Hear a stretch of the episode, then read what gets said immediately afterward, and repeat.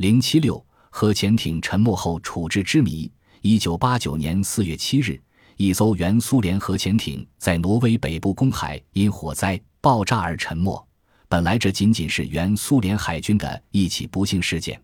然而它却引起世界各国的忧虑。如果核潜艇由于事故损坏了反应堆的外壳及造成放射性泄漏，这就将是一场难以收拾、后患无穷的国际灾难了。这艘核潜艇倘使载有核武器，一旦诱发爆炸，那更是令人毛骨惊然了。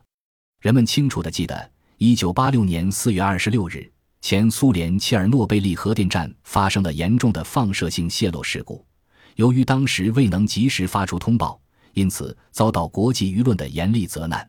这次核潜艇沉没事件后，前苏联即采取了主动行动。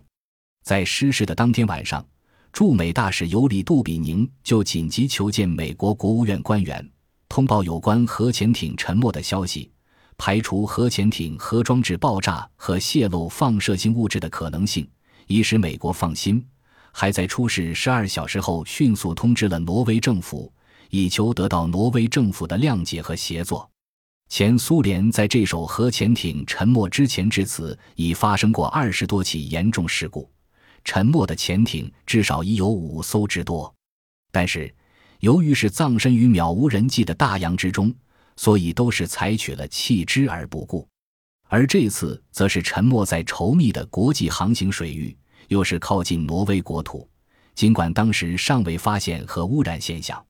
但是为防止经过一段时间的海水作用，防护层受侵蚀而使反应堆的外壳及其管路发生漏泄等，原苏联政府还是曾下决心要打捞。